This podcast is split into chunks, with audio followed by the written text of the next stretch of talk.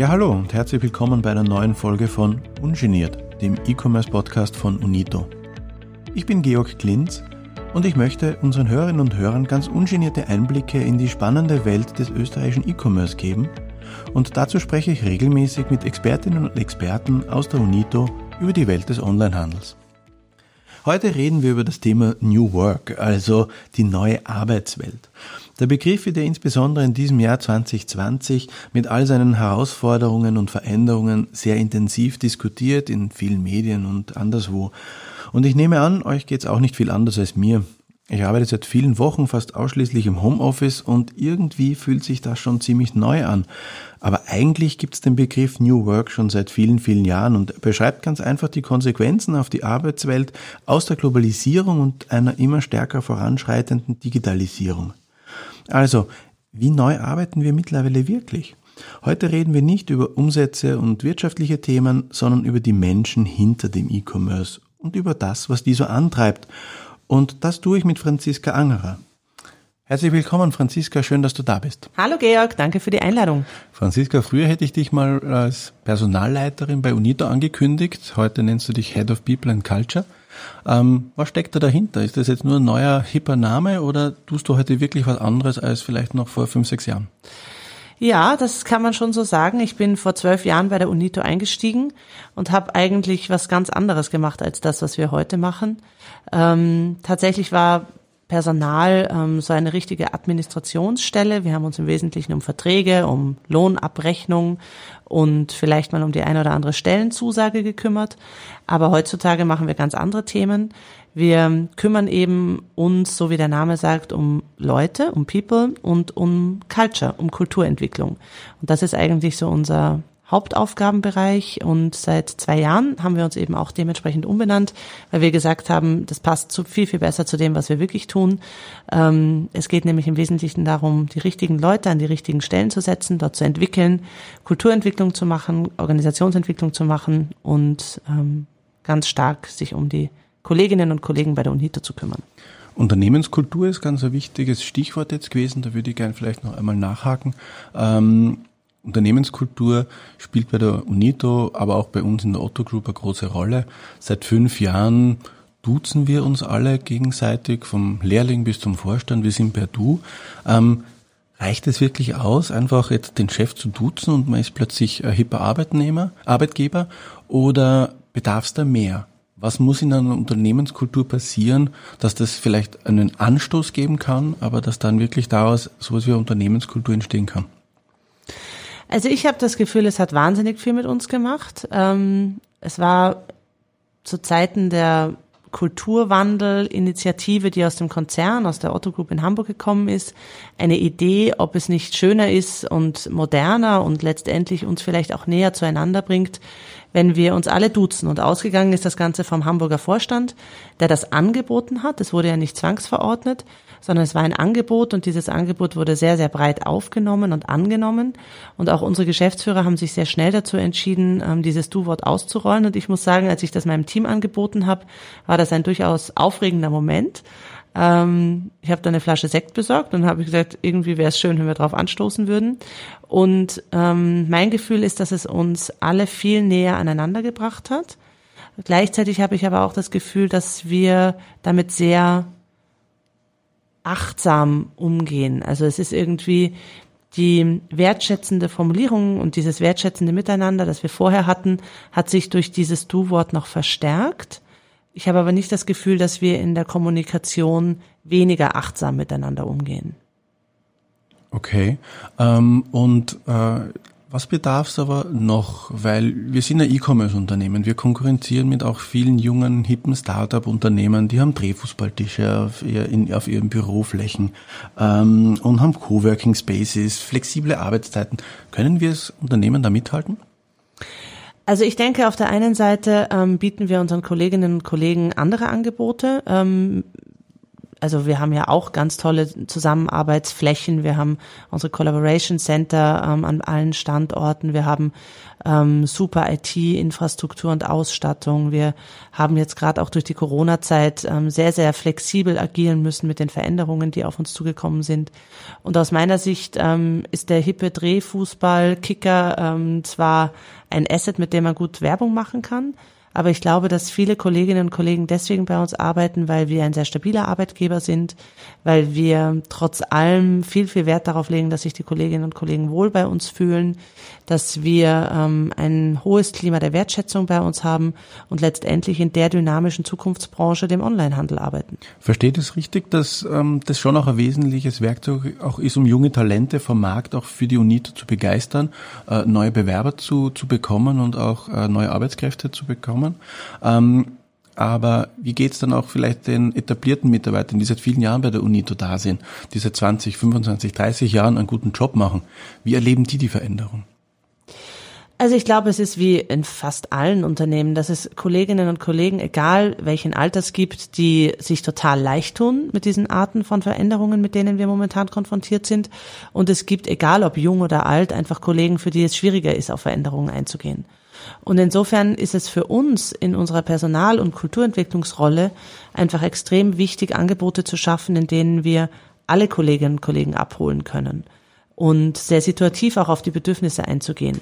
Wie gesagt, ich würde es nicht unmittelbar nur am Alter festmachen, weil ich habe auch das Gefühl, dass mir sehr junge Leute begegnen, die total unflexibel in ihrem Mindset sind und ich dafür das Gefühl habe, dass ich arriviertere oder lang eingesessene oder alteingesessene Kolleginnen und Kollegen habe, die total flexibel auf Veränderungen reagieren und alles mitmachen.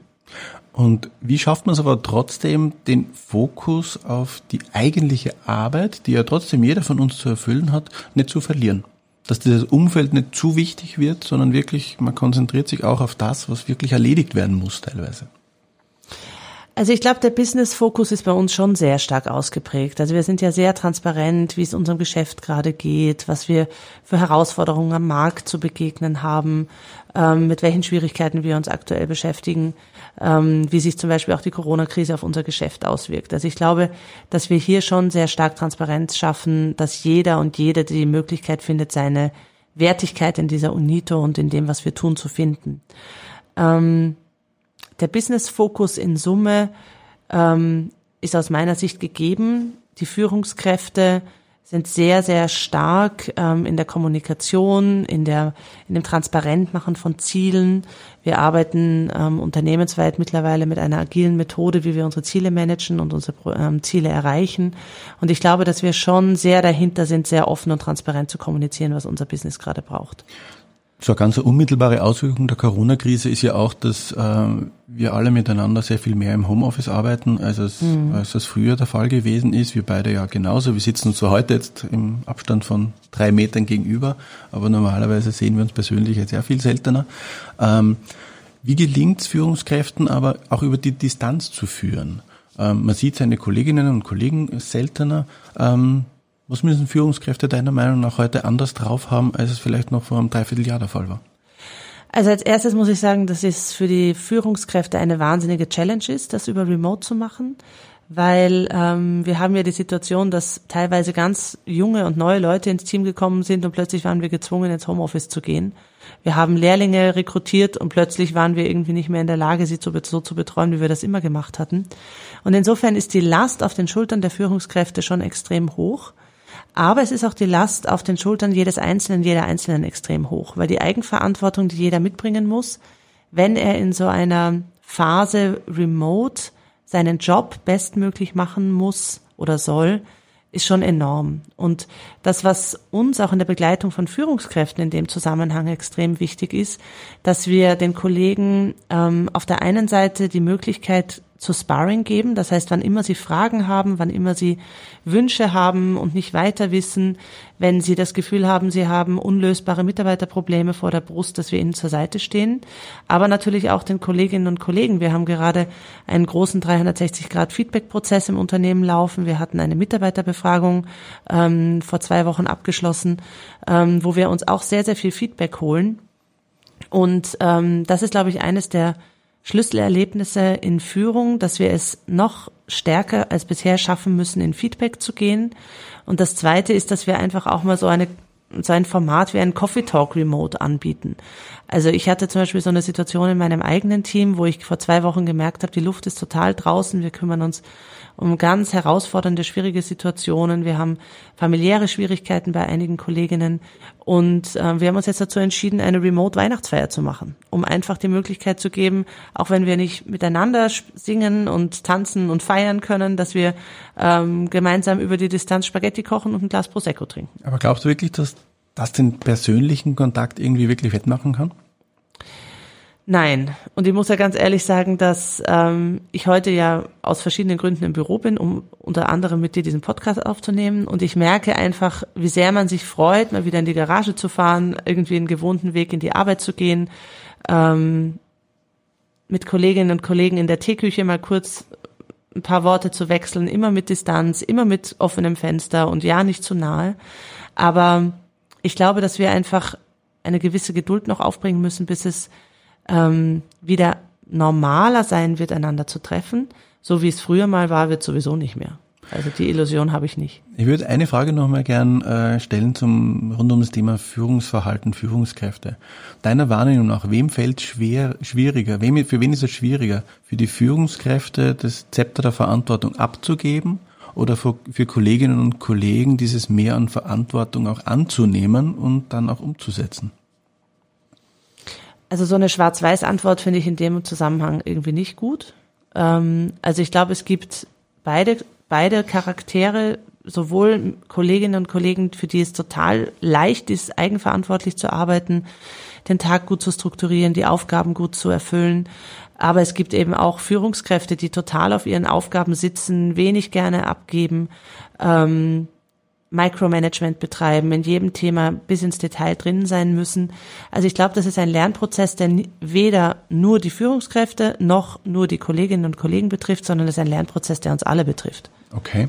Ähm, ich würde gerne einen neuen Aspekt ansprechen, und zwar dieses äh, laufende Weiterentwickeln sich von sich selbst, von seinen Skills, von seinen Fähigkeiten. Ähm, ist auch ein Satz, den wir in unserer eigenen Vision auch irgendwo festgeschrieben haben, dass uns das, dass uns das wichtig ist.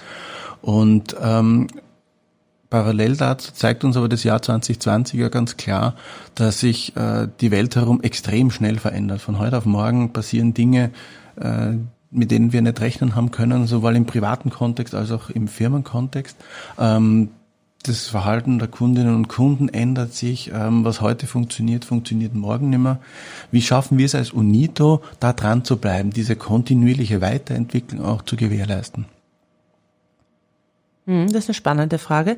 Also ich glaube, auf der einen Seite müssen wir dieses Mindset haben, dass Entwicklung und Lernen durch Feedback immer stattfindet. Also ich denke, dass ähm, in einer Zeit wie heute man eigentlich sehr offen durchs Leben gehen muss und ähm, diese Chancen nutzen muss, durch Feedback zu lernen und durch ähm, offene Diskussion, Austausch, ähm, ins Sparring zu gehen und dadurch zu wachsen. Ich glaube, anders ist das nicht möglich. Ich glaube, die Zeit zeigt uns, dass wir in einer isolierten Kapsel mit der Überzeugung, wir wissen, wie es geht, nicht weiterkommen, sondern wir müssen sehr offen sein für all das, was momentan passiert. Und daraus, aus meiner Sicht, entsteht Weiterentwicklung ganz zwangsläufig. Weil ähm, ich habe es heute schon zu einem anderen äh, Zeitpunkt gesagt, wir hatten ähm, immer sehr viele Präsenzveranstaltungen bei der UNITO. Das war auch so ein ganz kulturprägendes Element, dass wir gerne beieinander waren, gerne zusammengekommen sind. Übrigens nicht nur bei der UNITO, sondern im gesamten Konzern. Wenn man sich überlegt, wie oft wir nach Hamburg geflogen sind, um an Meetings und an Workshops teilzunehmen, war das wirklich etwas sehr, sehr kulturbildendes. Ähm, Corona hat uns gezeigt, dass wir ähm, in der Lage sein müssen, von heute auf morgen in einen anderen Modus zu kommen. Und ich glaube, wenn wir diesen Prozess des Kulturwandels, den du vorhin angesprochen hast, nicht schon so weit gegangen wären, wäre dieser Switch in diesen Remote Office ähm, ähm, Modus, den wir ähm, vollzogen haben, unter der Prämisse der Erfolg ähm, des Erfolgs nicht möglich gewesen. Aber welche Angebote können wir da auch Kolleginnen und Kollegen geben, die jetzt gerade mit dieser spontanen Umstellung in eine Remote-Welt, ins Homeoffice, ähm, Lösungen anbieten, die zu Hause vielleicht kleine Kinder haben, weil die Schulen geschlossen haben, die sie extrem schwer tun, Beruf und Familie zu vereinen, äh, obwohl Homeoffice ja gerade ein Konstrukt ist, um das besser zu ermöglichen. Mhm. Also ich glaube, dass man da auch keine Gießkannenlösung anbieten kann, sondern da muss man wirklich sehr, sehr individuell auf die Situation der Kollegin, sehr oft sind es ja Frauen, die von dieser Situation betroffen sind, eingehen und sich anschauen, wo kann ich sie abholen. Wir haben Situationen, wo wir ähm, natürlich die Möglichkeit schaffen, Urlaub abzubauen, teilweise sogar Urlaubsvorgriffe zu nehmen. Wir haben natürlich die Möglichkeit, Zeitausgleich zu nehmen, beziehungsweise ähm, flexibilisieren wir ja auch unsere Arbeitszeiten. Ich denke, wir sind auch bekannt dafür, dass wir ähm, sehr viele Möglichkeiten schaffen, wenn man sagt, okay, ich schaff's erst heute Abend, wenn die Kinder schlafen, ähm, die Arbeit fertig zu machen, du kriegst das Konzept bis morgen früh, ähm, ist das kein Problem. Also ich denke, was, was in der Situation extrem wichtig ist, sowohl von Arbeitgeber als auch von Arbeitnehmerseite, ist Offenheit und Transparenz. Was macht das mit mir? Was kann ich momentan leisten? Meine Kinder sind zu Hause. Ich habe irgendwie überhaupt keine Möglichkeit mehr, ähm, meine Arbeit zu managen, gleichzeitig die Kinder zu managen. Ich glaube, da müssen wir ähm, noch stärker miteinander in den Dialog gehen und offen sein. Und welche Erfahrungen machst du ganz persönlich äh, mit dem Thema? Ich meine, du bist auch junge Mutter und hast ein kleines Kind zu Hause. Wie ist es dir ganz persönlich auch gegangen in der, in der Phase? Ja, zu dem Zeitpunkt muss ich ganz ehrlich sagen, war ich ja nur mit einem ganz kleinen Stundenausmaß Ausmaß, ähm, in der Firma. Ähm, allerdings wäre es tatsächlich nicht gegangen, wenn mein Mann nicht unterstützt hätte, weil ähm, er die Möglichkeit hat, durch Selbstständigkeit ähm, hier ein bisschen flexibler zu agieren als ich. In der jetzigen Situation muss ich sagen, bin ich schon froh, dass die äh, Kinderbetreuungseinrichtungen offen haben.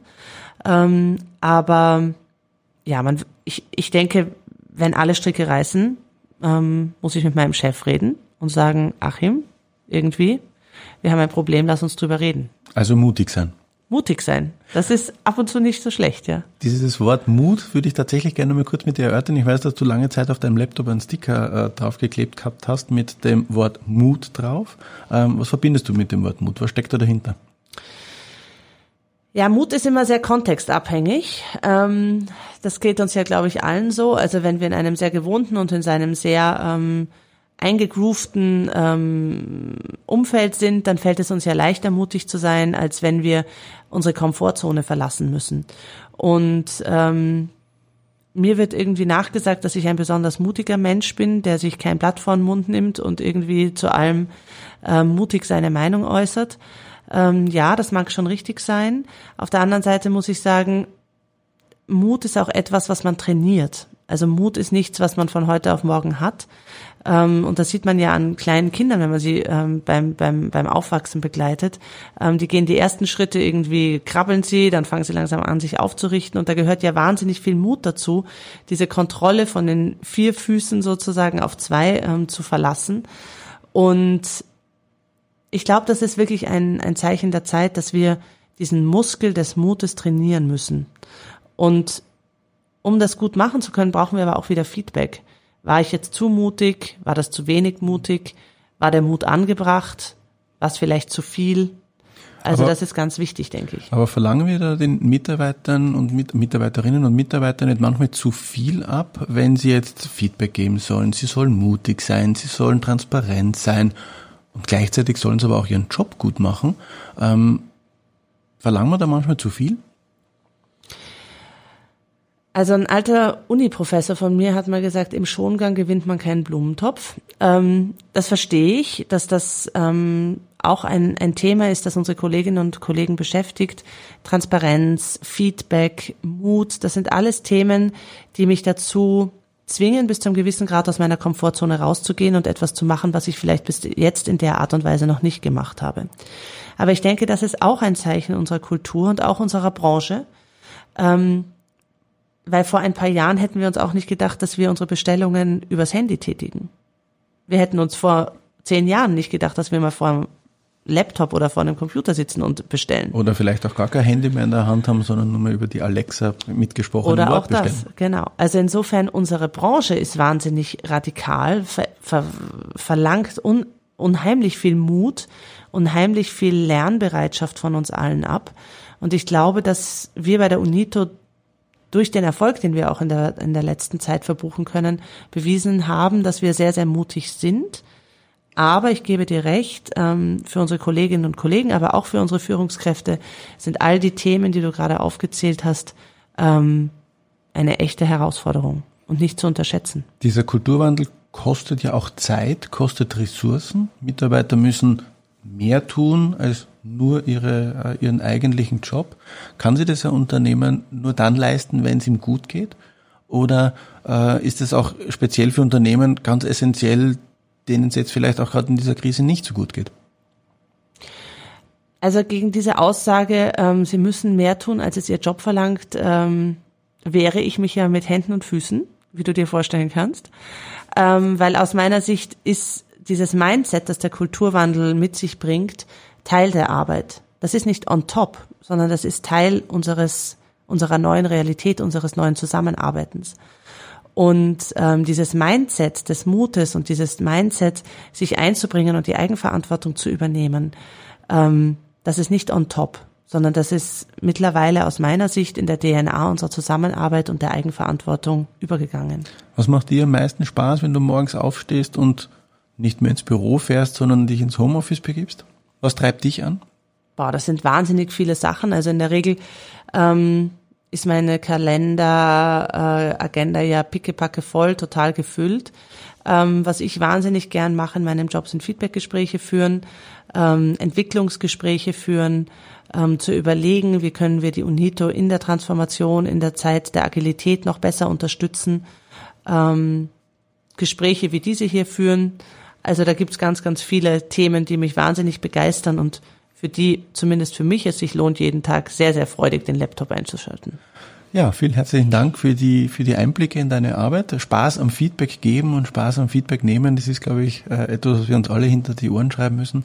Das Thema New Work ist ein sehr, sehr breites Thema und ja, vielleicht ergibt sich noch einmal in ferner Zukunft oder in näherer Zukunft die Gelegenheit, mit dir Gespräch zu führen und vielleicht auch andere Aspekte des Themas äh, New Work zu äh, besprechen.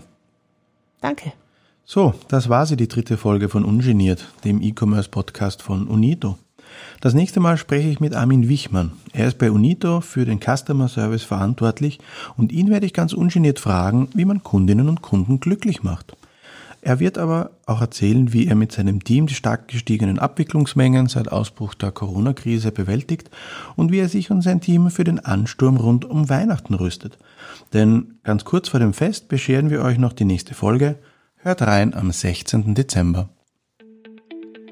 Ungeniert gibt es überall, wo es Podcasts gibt. Auf Apple, Spotify, Google oder Deezer. Abonniert uns und gebt uns ein Like. Wir freuen uns über jedes Lob dieser Art, aber auch über konstruktive Kritik, gerne per E-Mail an podcast.unito.at. Ich bin Georg Glinz und ich freue mich, wenn ihr uns wieder zuhört. Servus und bis zum nächsten Mal.